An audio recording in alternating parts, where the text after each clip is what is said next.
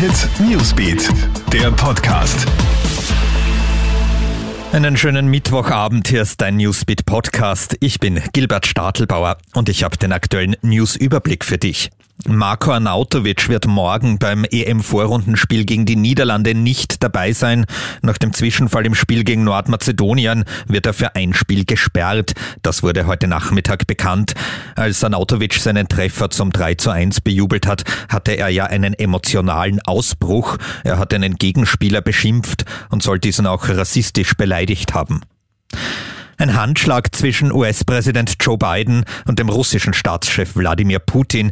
Diese Bilder gehen heute durchs Netz. In einer Villa am Genfersee in der Schweiz sind die beiden zu einem Gipfel zusammengekommen. Die Beziehungen zwischen den USA und Russland sind derzeit ja sehr angespannt aus Angst einen Schwan erschossen. Dieser Fall aus Oberösterreich sorgt für Aufsehen. Ein 31-Jähriger hat am Irsee einen Schwan eiskalt abgeknallt. Gegenüber der Polizei hat der Schütze angegeben, er habe nur seine Kinder und deren Mutter schützen wollen. Der Schwan hätte sich aggressiv verhalten. Tierschützer bezweifeln das. Und krasser Fall in Köflach in der Steiermark, da hat ein 35-Jähriger grundlos mindestens fünf Menschen zusammengeschlagen.